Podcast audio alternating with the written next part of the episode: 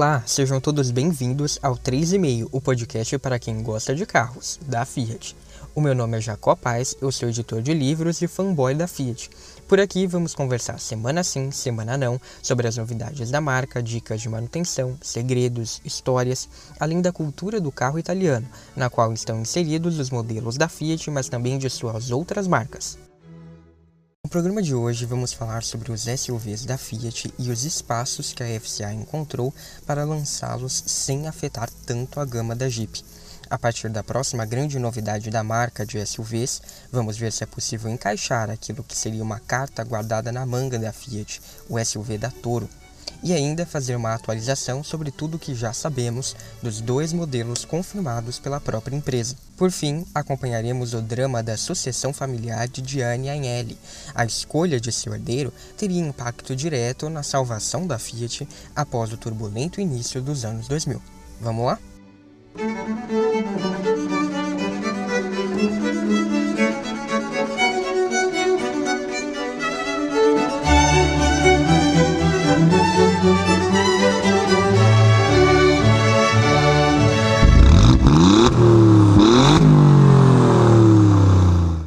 Antes de começar este episódio, eu quero saber se você já assinou ou seguiu o 3,5 no app que usa para escutar podcasts. Se estiver no Spotify, é só pesquisar por 3,5 e clicar em seguir. Se estiver usando o Google Podcasts, é só ir até a página do podcast e clicar em inscrever-se. Já se você estiver no Apple Podcasts, clique em assinar. Para conferir mais opções, visite a página anchor.fm barra 3,5 podcast. E para conferir as novidades do dia a dia, fotos de carros da Fiat e posts especiais, você tem que seguir o 3,5 nas redes sociais, arroba 3,5 podcast no Facebook e no Instagram.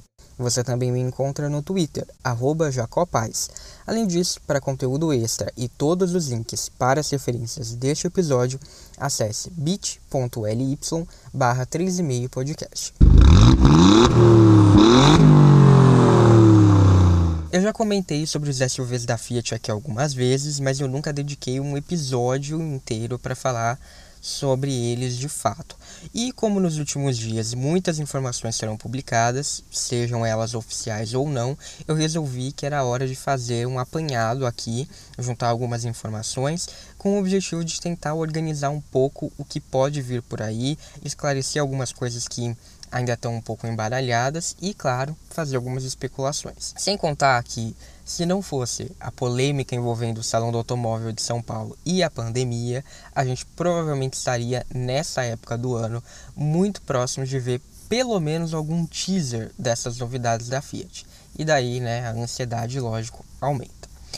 Porém, não dá para falar de SUV da Fiat sem falar da Jeep, convenhamos, né? Eu já disse aqui mais de uma vez como essa relação é um pouco tóxica para Fiat, né, como marca, vamos assim dizer. Se você não ouviu o episódio 6, eu recomendo que você ouça para entender por que, que eu estou falando isso. Mas o resumo é: até aqui o que a gente viu foi uma existência da Fiat que não pudesse competir com a Jeep, que não pudesse atrapalhar o crescimento dessa outra marca da FCA. E o que a gente vai ver daqui para frente? É aí que as coisas ficam interessantes. A Fiat já anunciou que vai lançar dois SUVs. Isso, gente, é informação oficial, é um dado confirmado pela marca, pelo presidente da FCA, e todo mundo já deve saber em alguma medida. Em abril deste ano, eu publiquei lá no Medium do 3,5 um post com tudo que a gente já sabia sobre esses SUVs naquela época, em abril. Neste episódio aqui, eu vou fazer uma espécie de atualização desse post, tá? Como um fio condutor para a gente descobrir aí, para a gente é, confirmar o que a gente já sabe agora, né? Tudo que foi é, atualizado sobre esses planos desses SUVs. Então vamos lá. O post que eu fiz lá em abril, que eu vou deixar o link lá nas referências do episódio, começa falando justamente sobre aquela apresentação de 2018 que foi assunto dos dois últimos episódios, lembra? Só que nesses dois últimos episódios eu falei menos sobre a Fiat, porque, como eu disse, não tinha muito o que falar. Né? Na apresentação de 2018, o que, que o Sérgio Marchione prometeu para a marca Fiat especificamente, é, sem dar muito destaque para ela. Foi o lançamento do Cinquecento elétrico e de uma derivação chamada de Ardiniera, que é um nome que remonta à versão Station Wagon do Cinquecento clássico dos anos 50, mas que a gente ainda não sabe o que é, vai ser de fato. Isso valendo principalmente para a Europa e para a América Latina, três SUVs. Sim, você não ouviu errado. O que foi prometido lá em 2018 para a Fiat foram três SUVs.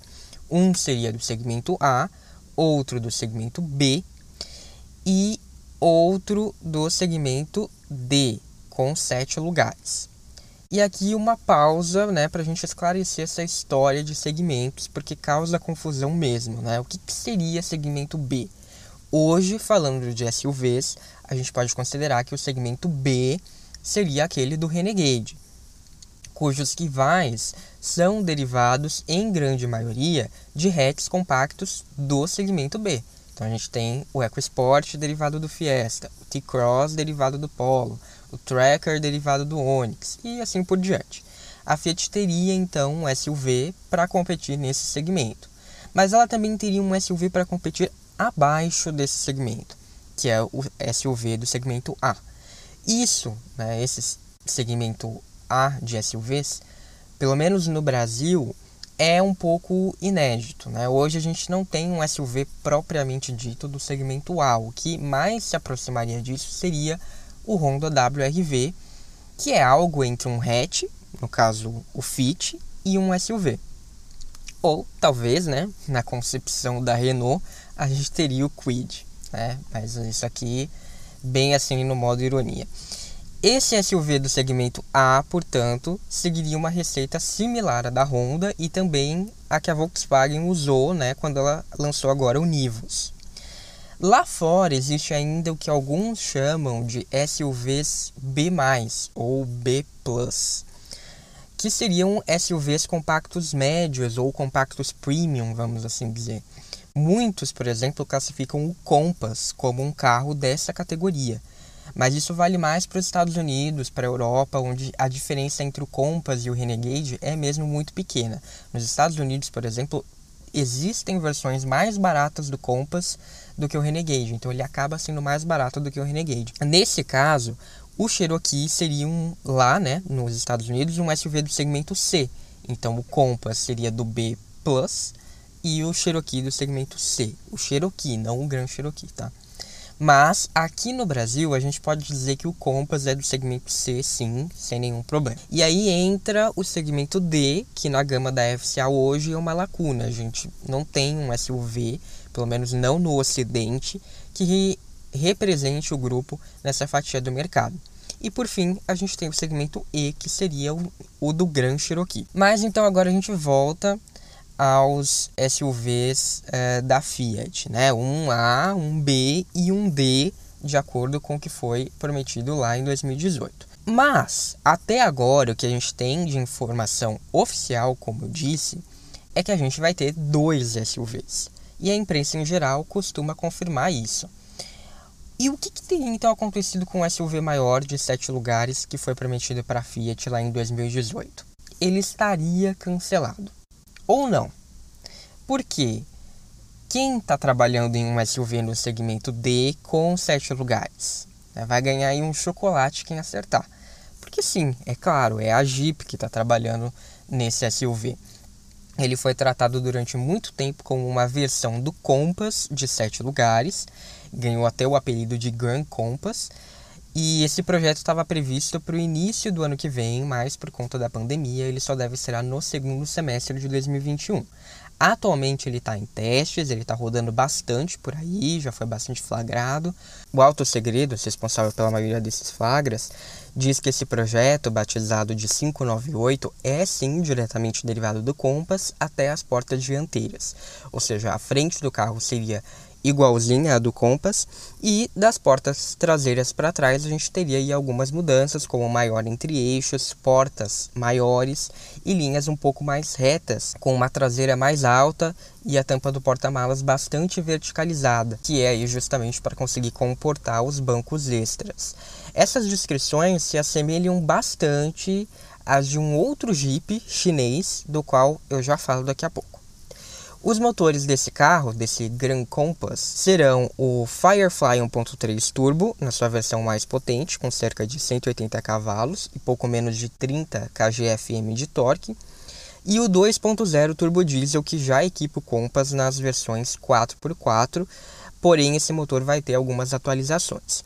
O primeiro motor, o Firefly Turbo, vai ser associado ao câmbio Direct Shift da Aisin, que é do tipo CVT, e o segundo motor, o 2.0 turbo diesel, vai ficar com o já tradicional câmbio automático de 9 marchas.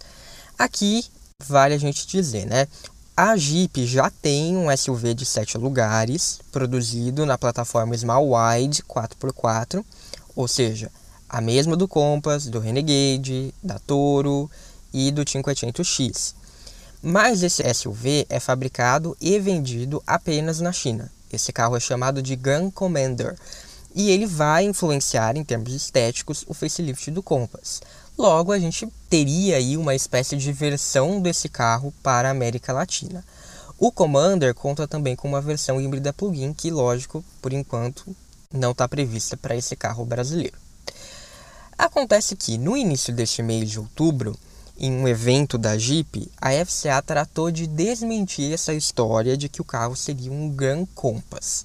No dia 7 de outubro, eu publiquei lá no Instagram do 3,5 o seguinte: a Fiat Chrysler acaba de anunciar oficialmente que o quarto modelo a sair da fábrica de Pernambuco será um novo Jeep de sete lugares, com estreia marcada para o segundo semestre de 2021. O grupo promete que esse modelo será o SUV nacional mais luxuoso da marca e do mercado produzido no Brasil. Abre aspas. Equipado exclusivamente com motores turbo e com muitas novidades, o modelo de sete lugares será o maior mais premium e sofisticado produzido localmente. Fecha aspas, nas palavras da FCA. O novo carro está sendo desenvolvido desde o início totalmente no Brasil, mas tem conceito global e será exportado também para outros países latino-americanos. É esperado que tenha o visual do Jeep Compass na dianteira, que ganhará em breve uma reestilização. O facelift o deixará mais próximo das linhas do Gun Commander, SUV de 7 lugares vendido na China. Na traseira, porém, o carro teria identidade própria. Com o lançamento, a Jeep espera nada mais do que a liderança do segmento D. Fecha aspas. O que me chamou a atenção nesse comunicado que a FCA soltou foi ter reforçado bastante um aspecto que até então não vinha sendo tratado necessariamente como uma grande característica desse carro, que é o tratamento premium. Para mim tem coisa aí. Eles prometem um carro luxuoso, cheio de tecnologia, só com motores turbo, e eles fazem isso com muita veemência. Tudo bem que esse segmento ele de fato conta com modelos que têm uma sofisticação considerável. Né, se você pegar o Tiguan Allspace ou o Peugeot 5008, mas é justamente por isso, né, porque a gente já espera que esse carro seja de fato refinado, se ele vai competir com esses outros, então precisaria bater tanto nessa tecla? Será?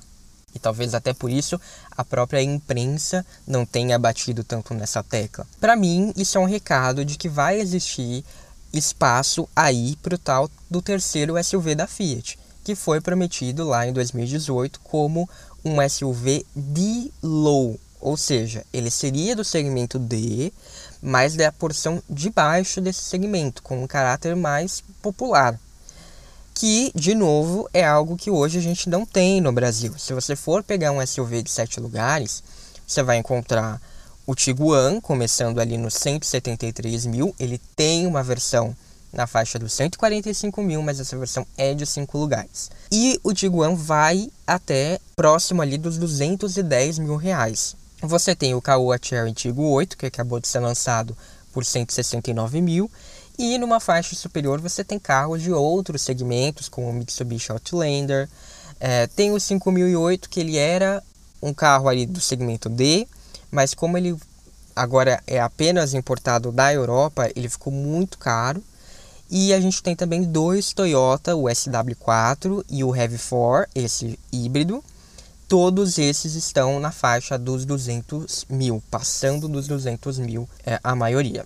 E qual então que é o pulo do gato aí nessa história toda, né? Hoje a gente só tem dois modelos disponíveis no mercado que oferecem sete lugares por menos de 100 mil reais, que são a Chevrolet Spin e o Fiat Doblò. Sim, o Doblò ainda existe. Deles, até esses SUVs, ou seja, dessa faixa aí de menos de 100 mil até esses SUVs que começam nos 173 mil e passam facilmente dos 200 mil, a gente não tem nenhum carro disponível, eu não me lembro, né? Se tiver, é um carro assim muito específico. Existe então um buraco de pelo menos 70 mil que não está sendo explorado. E se esse SUV da Jeep vai ser tão premium assim, e se o Compass tem preços que hoje começam beirando 130 mil e chegam aos 200, dá para supor que por menos de 170 mil esse novo Jeep não vai sair também.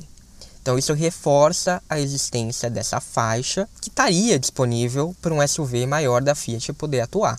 Ele poderia custar um pouco mais do que um Compass, mas trazer sete lugares, ou ele poderia ter uma versão na faixa dos 120 mil com cinco lugares e outra na faixa dos 140 mil com sete, de modo que quem precisa de um SUV maior vai poder optar por um Compass mais equipado e mais refinado, mas com cinco lugares, ou então esse SUV da Fiat com um posicionamento mais em conta, só que sete lugares.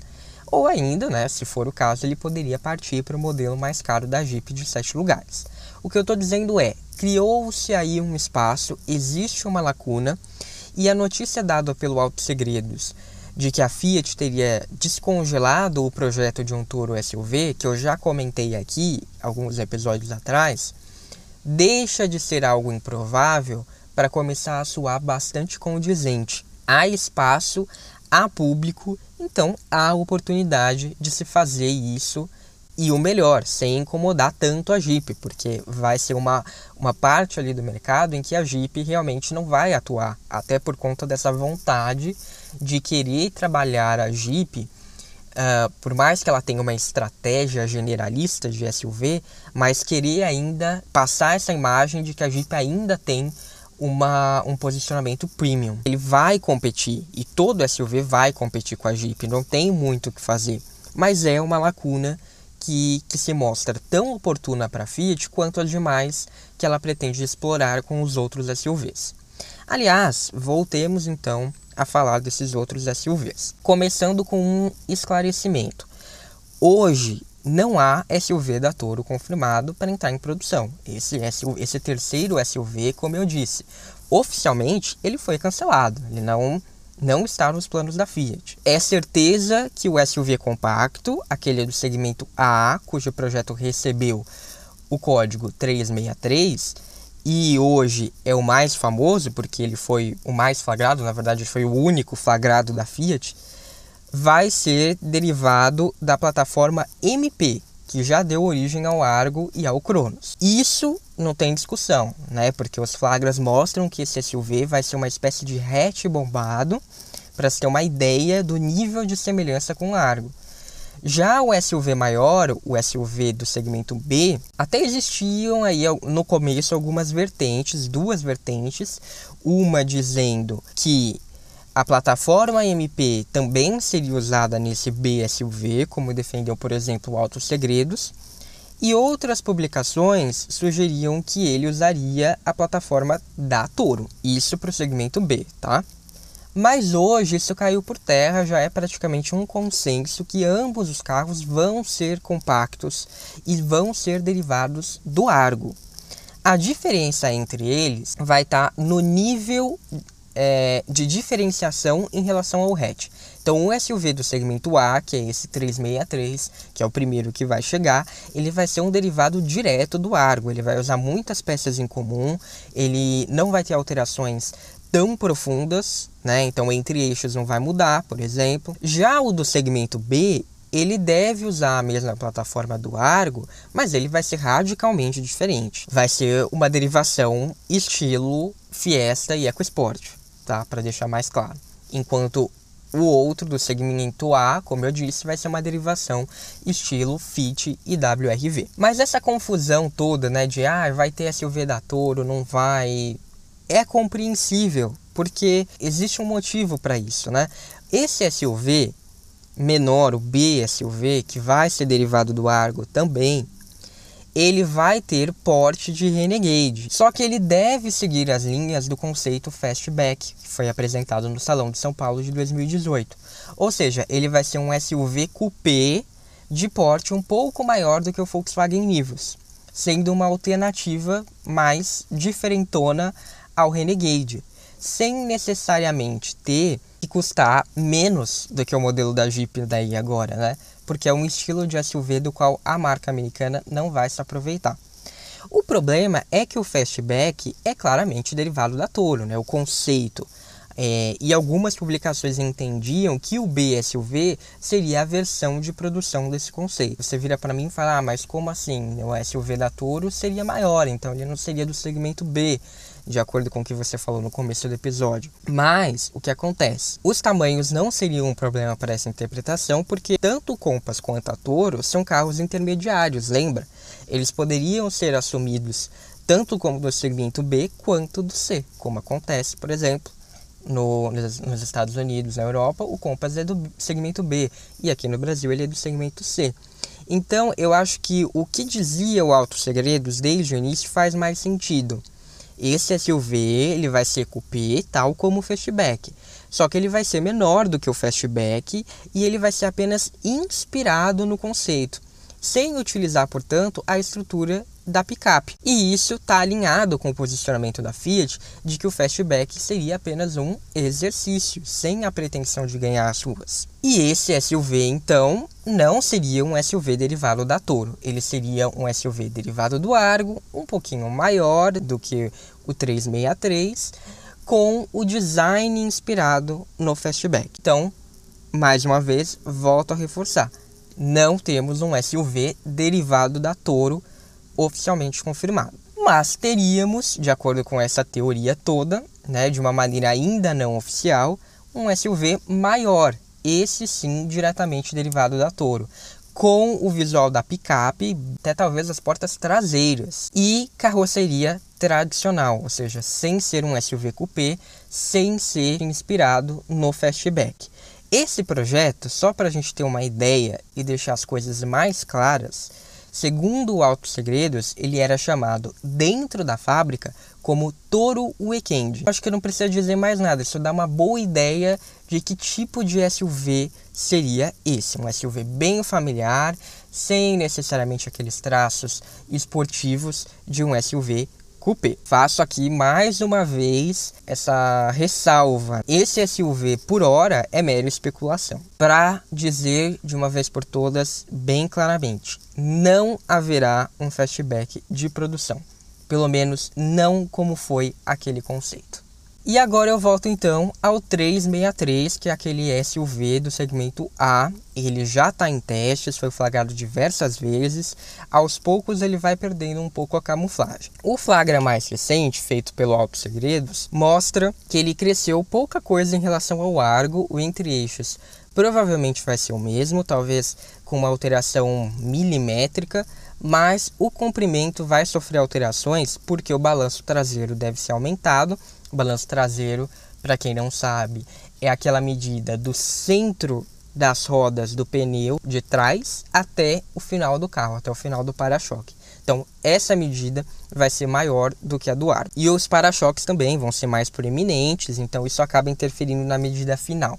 Não quer dizer que o carro em si, por dentro, o espaço, vai ser maior. Talvez o porta-malas seja um pouquinho maior, por conta dessa, dessa esticadinha, vamos assim dizer, mas pouca coisa. As portas, o teto e o para-brisa devem ser exatamente os mesmos do Argo, mas vai ter uma alteração na coluna C e no caimento do teto para que ele fique aí com mais cara de SUV.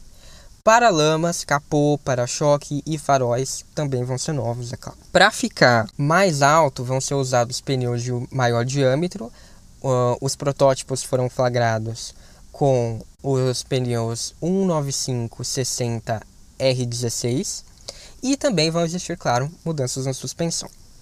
Os utilitários da Fiat usarão a nova família de motores Firefly. O SUV compacto baseado no Argo vai ter o 1.3 aspirado em suas versões de entrada e o 1.0 turbo nas mais caras, com potência estimada em torno de 130 cavalos e pouco menos de 20 kgfm de torque. Já o B SUV pode usar o 1.0 turbo, né? Esse daí com certeza ele vai usar, e talvez o 1.3 turbo mas isso ainda não está confirmado. Isso porque o motor 1.3 ele tem duas calibrações diferentes lá na Europa, uma de 150 cavalos e outra de 180. Aqui especula-se que talvez o Renegade receba tanto o motor 1.0 turbo quanto o 1.3, mas o 1.3 teria essa calibração menos potente. O motor mais potente ficaria para Compass e Toro. E então, nada impede que o SUV Coupé da Fiat também receba esse motor 1.3 nessa versão menos potente. Lembrando que esses motores turbo ainda não foram lançados no Brasil, existe aí muita espera por eles, mas eles existem lá na Europa, a gasolina, e estão previstos para entrar em produção em Betim até o fim deste ano. Originalmente, eles entrariam em produção agora neste mês de outubro mas por conta da pandemia atrasou um pouco. A Jeep disse que a produção já começou, mas ainda na fase de testes, ou seja, esses motores estão sendo produzidos em unidades pré-série e a fábrica ainda está se ajustando para a produção de fato começar para valer. O carro mais cotado para fazer a estreia é o facelift do Compass, que deve estrear no início do ano que vem. Depois dele, o motor 1.3 vai chegar a Toro. No entanto, o SUV 363 da Fiat também está cotado para estrear no início do ano que vem, né, como eu vou falar daqui a pouco, por volta de março, provavelmente. Então, o primeiro Firefly Turbo poderia estar nele, embora na versão 1.0. O 363 vai contar com o já famigerado câmbio manual de 5 marchas e o CVT da Aisin que também vai ser usado no Jeep de 7 lugares e, por hora, também permanece inédito na gama da Fiat. Antes era incerto se o câmbio CVT seria pareado apenas ao motor 1.3 aspirado ou também aos motores turbo, ou seja, se essa opção substituiria o câmbio automático de 6 marchas que já equipa a Argo Cronos e Toro 1.8 ou se ele seria apenas um complemento. Hoje parece ser consenso na imprensa. O câmbio CVT vai equipar todos os modelos com os motores Firefly, sejam eles turbo ou não. Então, seriam os carros 1.0 e 1.3 turbo e também alguns carros da Fiat com motor 1.3 Firefly aspirado. Desse modo, o câmbio AT6 vai continuar sendo usado só nos carros com motor 1.8 e torque porque alguns ainda provavelmente vão manter uma versão ou outra com esse motor. E o AT9, né, o automático de 9 marchas, nos carros 2.0 turbo diesel 4x4. Lembrando que os câmbios CVT são reconhecidos pela alta capacidade de transmitir conforto. Né? As marchas, é, de um modo bem simplificado, elas são simuladas, elas não existem de verdade. Então, esse processo deixa de existir e isso acaba transmitindo bastante conforto. Só que também perde-se em esportividade. Porém, o flagra do SUV da Fiat é, mais recente mostra que a gente vai ter aletas atrás do volante, então isso já ajuda. E o, o câmbio CVT ele também resulta em um bom consumo de combustível, que é uma preocupação aí da Fiat nos, nos lançamentos mais recentes. É importante dizer que os carros da Fiat eles estão sendo tratados como CUVs, CUVs ou simplesmente UVs, ou seja, eles são veículos utilitários compactos e puxam mais para a linha de crossovers. Né? Logo, eles não vão ter um apelo e muito menos uma capacidade muito off-road. Com o lançamento da estrada, que trouxe aí o e-locker, é um, um, sistema que simula o diferencial blocante por meio do controle de estabilidade, é possível a gente cogitar que essa tecnologia talvez esteja presente nos carros da Fiat, mas eles não serão destinados à lama certamente. Ou seja, tração 4x4 só na Jeep. Antônio Filosa, presidente da FCA Latam, já declarou em mais de uma ocasião que os utilitários com a marca Fiat trarão um forte DNA italiano em seus designs e irão democratizar o acesso ao SUV. O que também faz parte do DNA da Fiat, né? Se a gente for ver essa questão de democratizar tecnologias, a gente vê bastante ao longo da história da Fiat. O que isso quer dizer, né, de um forte DNA italiano, de democratizar o acesso ao SUV? Com toda certeza, só ele sabe. A gente pode só especular. Até porque o flagra mais recente do 363 mostra que o painel do SUV seria exatamente o mesmo do hatch. Nem a central multimídia foi atualizada. E o pior, o Mob acabou de chegar em 2021 com uma central melhor, mais nova, igual a da estrada. Enquanto o Argo não recebeu essa novidade na linha 2021. Então, seria uma espécie de incoerência com essa fala do Filosa, né? Pelo menos no caso do 363. Mas aqui a gente tem algumas possibilidades. Por exemplo, o painel ainda receberá ajustes, mas vão ser mudanças pequenas então, como não vai ser nada muito profundo, os testes estão seguindo com o painel do Argo. Isso seria normal no caso de um protótipo. É, existem algumas fases no desenvolvimento do carro. A fase do protótipo é logo depois da fase da mula. Nesse, nessa fase, é, por fora do carro, as peças tendem a ser um pouco mais finalizadas, já tende a ser o carro com o design final em si, mas por dentro ainda pode existir muita coisa que não é final. Então, nesse caso, estaria tudo ok e esse carro estaria ainda com o, painel provisório do Argo, porque vai mudar uma coisa ou outra ali, mas ainda não é definitivo. Outra opção seria a Fiat está consideravelmente atrasada e esse flagra é ainda de uma mula, ou seja, de uma fase ainda muito uh, no começo dos testes, né, sem o carro definitivo. Ou a gente tem essa terceira opção, que é uma que eu não gosto muito. A gente vai ter mesmo o painel do Argo e logo esse painel vai ficar defasado, porque vai vir o facelift do hatch. Aliás, já vai ser lançado defasado se a gente for considerar essa questão da central multimídia. Então, eu quero acreditar que não seja essa última opção, porque seria uma tremenda bola fora da Fiat no lançamento desse carro. Mas podemos esperar que essa fala aí do Filosa também esteja relacionada ao posicionamento dos modelos, não apenas ao design em si. Para o 363, a gente pode esperar por uma área de atuação entre o Argo Tracking e o Jeep Renegade. Hoje, o Argo Tracking tem duas versões, a 1.3 manual por 64.990 e a 1.8 automática com câmbio de 6 marchas por 69.990. Já o Jeep parte de 79.990 se a gente não considerar a opção para PCD, mas a versão mais vendida do Renegade é a Sport, que sai aí na faixa dos 94.890. Gente, isso tudo é preço de tabela, tá?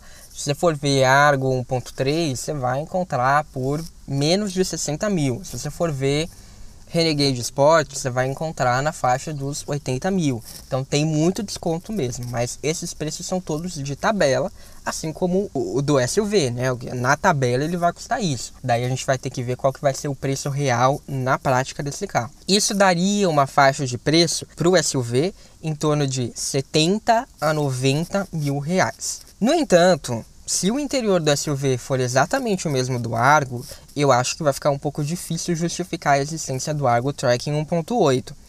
E a Fiat pode então reposicionar essa versão do Argo, inclusive talvez tirando ela de linha a 1.8 e concentrando a, a proposta da Tracking no motor 1.3. Até porque se a gente for lembrar, por que, que surgiu esse Argo 1.8 automático? Porque a Fiat lançou o Argo Tracking 1.3, foi muito sucesso, mas as pessoas pediam um câmbio automático nessa versão. A ideia da Fiat era lançar o Argo Tracking 1.3 com câmbio CVT também, só que esse câmbio atrasou, então como uma solução que a Fiat fez, lançou com o motor 1.8 e câmbio automático mesmo. Então pode ser que ela volte atrás aí e deixe o Argo Tracking apenas com motor 1.3 talvez até com a opção de câmbio CVT, mas em uma faixa um pouco menor ali para poder não brigar com esse SUV. A imprensa coloca o SUV A da Fiat como um grande rival do Volkswagen Nivus, por conta do porte e por conta dessa receita de derivar aí muito do hatch, né?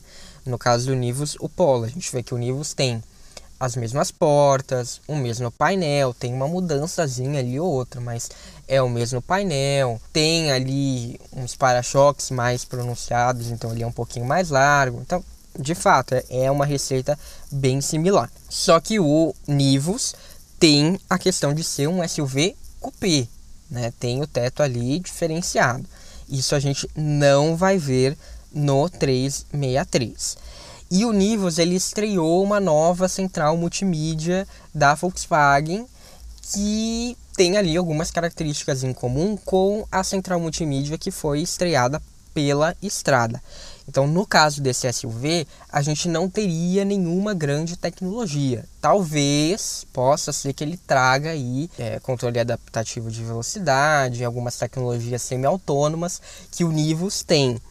Mas ainda não é confirmado. Não vamos é, é, criar grandes expectativas em cima disso, até porque se for realmente o mesmo painel do Argo, é, eu acho que isso tudo não vai estar nesse SUV mais barato. Até por isso também o SUV da Fiat seria mais barato do que o Nivus. O Nivus ele hoje tem uma tabela entre 85 e 100 mil reais. Então o SUV da Fiat não teria essa tabela, ele teria de 70 a 90, ou seja, ele ficaria muito próximo ali do início dos preços do Nivus. Para o BSUV, aí sim, aí a gente pode esperar todo esse bando de tecnologia que ainda não existe na gama da Fiat. A Auto Sport, por exemplo, cogitou aí até o uso de uma central multimídia gigante e verticalizada que a gente vai ver na Toro, no facelift da Toro. É aquela central estilo Volvo, estilo Tesla.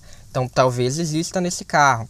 Também conectividade Wi-Fi, carregamento de celular por indução e daí sim provavelmente a gente vai ver é, com mais certeza essas tecnologias do tipo semi-autônomas no SUV B da Fiat. Por isso, o posicionamento desse carro, daí sim, ele seria entre as versões mais caras do Renegade e as mais baratas do Compass. Ou seja, ele passaria dos 100 mil reais. Seria de 105 a 120 mil, portanto. E por que que daí nesse caso ele democratizaria a tecnologia? Porque ele teria esse preço inferior ao do Compass, por exemplo, que, que oferece esses itens, mas é mais caro. Ou seja, eles vão ter preços bastante competitivos, né? E isso sem esquecer de boa parte das tecnologias que a gente tem presente hoje no Jeep e que podem ser vistas também em Argo e Cronos. Então isso com certeza esses SUVs vão ter. Isso porque também os carros da Jeep vão ser atualizados e eles vão ganhar mais refinamento, mais equipamentos de série, mais tecnologias novas.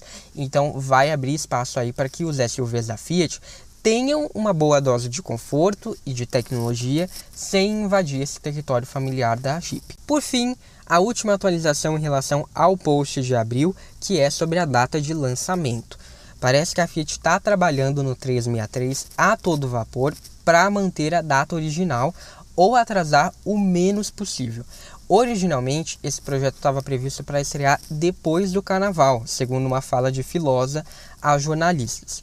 Portanto, é provável que esse carro seja lançado no primeiro semestre de 2021, se não em março até aí o final do semestre em junho. Já o B SUV, até por ser um projeto que prevê mais mudanças em relação ao Argo, deve mesmo ficar para 2022. Uma prova disso é que esse carro ainda não saiu para testes. A gente não está vendo esse carro circular nas ruas. No caso do SUV da Toro, aquele que não é oficial, né?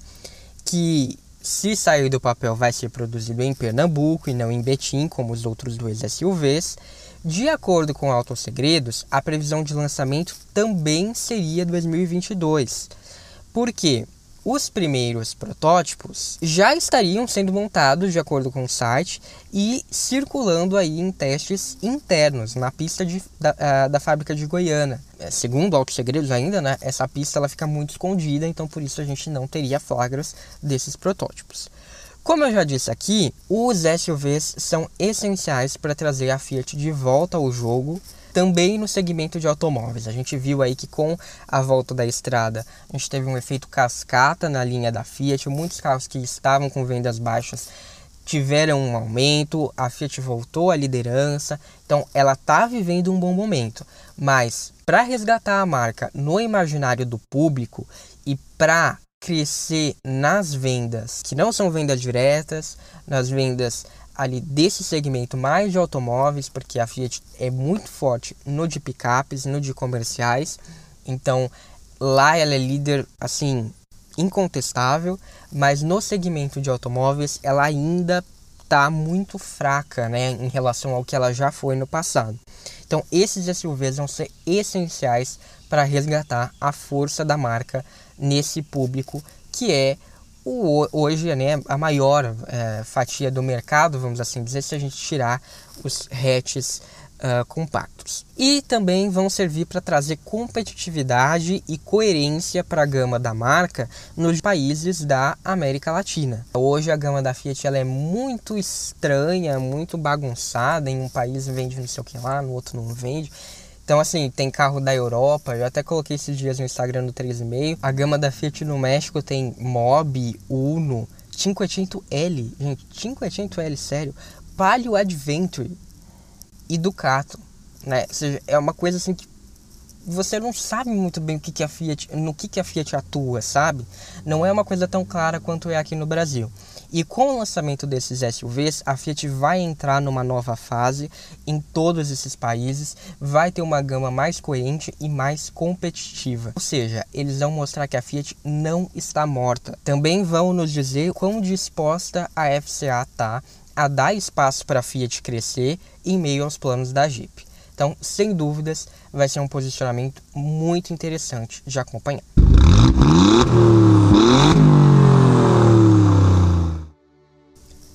Após fechar o acordo com a General Motors, Gianni Agnelli poderia se considerar satisfeito. A Fiat, uma empresa atolada em dívidas, se juntava a uma empresa em ascensão. A GM vivia o seu momento de glória, era a empresa número um do mundo automotivo em todo o planeta e agora se tornava parceira da empresa de seu avô, abrindo um leque de atuações capaz de economizar custos e tornar a Fiat mais competitiva. Porém, como vimos, o casamento logo se mostraria um pesadelo, e não seria apenas na Fiat que Gianni enfrentaria uma fase difícil. Alguns meses depois do acordo, em 15 de novembro de 2000, Agnelli recebeu um telefonema da polícia de Turim. Acompanhado do chefe de polícia da cidade, ele foi até Fossano. Lá, eles pegaram uma estrada de terra para chegar à margem do rio Stura, Ali, à beira do rio, estava o corpo de seu filho Eduardo, de 46 anos. Ao que seria equivalente a mais de 20 andares de altura, estava na rodovia o Fiat Croma de Eduardo. E, tal como seu avô, Agnelli teve de reconhecer o corpo do filho após uma trágica morte. O suicídio de Eduardo, que de modo tristemente bizarro foi assim batizado em homenagem ao avô de mesmo nome, morto no acidente com um hidroavião em 1935, como a gente já viu, abalou o emocional de Agnelli, que, após os problemas da empresa, finalmente respirava melhor com o um acordo feito com a GM. Agora, o seu fracasso como pai, que resultou na conturbada vida do filho e o levava àquele momento, também o deixava sem um herdeiro para comandar a Fiat. Naquela época, Agnelli estava com 79 anos e foi aí, nesse momento de fraqueza, que ele se sentiu velho. Porém, o magnata já havia descartado seu filho como um nome capaz de comandar o império da família. O suicídio escancarou um jogo a partir do qual o próprio Agnelli inseriu Eduardo sob uma forte pressão, e é por isso que ele considerou o fracasso do filho como seu. Gianni também teve uma filha, Margherita, mas aparentemente nunca considerou como uma herdeira capaz de administrar a Fiat. Primeiro, porque não fazia parte da tradição deixar mulheres no comando. A Itália, tal como o Brasil, era e, em algum nível, ainda é um país extremamente machista. Segundo, porque a própria Margherita não demonstrou interesse. Alguns anos mais tarde, ela daria início a uma disputa com a própria mãe pela herança do pai, que resultaria num escândalo colossal sobre as contas da família no exterior e colocaria o nome da Fiat, que já não estava em bons momentos, ainda mais para baixo. No entanto, ela foi a responsável por dar a Gianni seus únicos netos, e hoje é um deles que está por trás do império dos Agnelli. Mas antes, Gianni tentou preparar um de seus sobrinhos para sucedê-lo, o que teve forte impacto no psicológico de Eduardo, logo descartado para o papel por conta de seu estilo de vida. O primo foi nomeado para o conselho administrativo da Fiat em 1993. O seu caminho, porém, foi interrompido por um câncer que o levou à morte. Também em 1993, o jovem John Philip Jacob Elkan, um dos filhos de Marguerita, retorna de Paris para estudar engenharia na renomada Escola Politécnica da cidade. É dela que saem boa parte dos engenheiros da Fiat. John pode ser considerado aquilo que chamamos de cidadão do mundo, pois passou sua infância e sua adolescência se mudando de um país para outro, tendo inclusive morado no Brasil nos anos 80 e aprendido a falar português. Mas, naquele momento, tomou o ingresso em uma faculdade italiana como uma oportunidade de se conectar aos laços que sua família tinha com a Itália para ele, seria inclusive a última chance que teria de finalmente se aproximar da cultura italiana. Ele poderia ter ido para a melhor faculdade do mundo, em qualquer outro país, mas escolheu aquela que era a mais próxima da Fiat, contrariando inclusive o próprio avô, que queria que ele estudasse algo no campo da administração na Universidade de Milão. Aos poucos, enquanto estudava, John era integrado à Fiat, seja passando uma temporada numa fábrica da empresa ou trabalhando em uma concessionária. Em 1996, Gianni Agnelli deu um presente inusitado para o até então jovem estudante. 24,87% das ações de uma holding através da qual Agnelli controlava a Fiat, deixando o tio Eduardo enciumado na ocasião. Um ano depois, com apenas 21 anos, após a morte daquele primo que morreu de câncer, Gianni chamou o neto para uma conversa e nela declarou, aspas, Creio que você é a melhor pessoa para representar a família no conselho administrativo da Fiat. Fecha aspas. A partir de então, a vida de John mudou completamente. Se ser um membro da família Agnelli já o colocava no radar, virar o herdeiro da Fiat o tornou uma figura pública – nas palavras da jornalista Jennifer Clark, os estudantes italianos devem defender suas teses durante chamada oral pública, diante de um grupo de professores. Muitas vezes, o evento é frequentado pela família e por amigos. No caso de John, ele foi coberto por um jornal de circulação nacional. Fecha aspas. Ao lado da família, também estava presente o CEO da Fiat. Pouco mais de dois anos depois, em janeiro de 2003, Gianni Agnelli morreu. Após as rusgas de sua mulher e sua filha, o império que seu avô tinha construído permaneceu comandado por uma pessoa, como mandava a tradição. É isso. Este foi o episódio de hoje. Muito obrigado a você que me escutou até o final. Eu espero que você tenha gostado do que ouviu e, se sim, que compartilhe com o seu amigo que gosta ou tem carros da Fiat. Assim você ajuda o 3,5 a crescer. Um abraço e até a próxima ou no arroba 3,5 podcast nas redes sociais.